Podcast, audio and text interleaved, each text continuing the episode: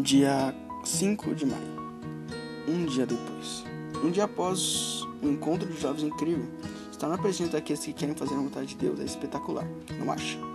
A despedida é sempre pior coisa. A volta para casa nem se fala. A trilha sonora é feita para chorar.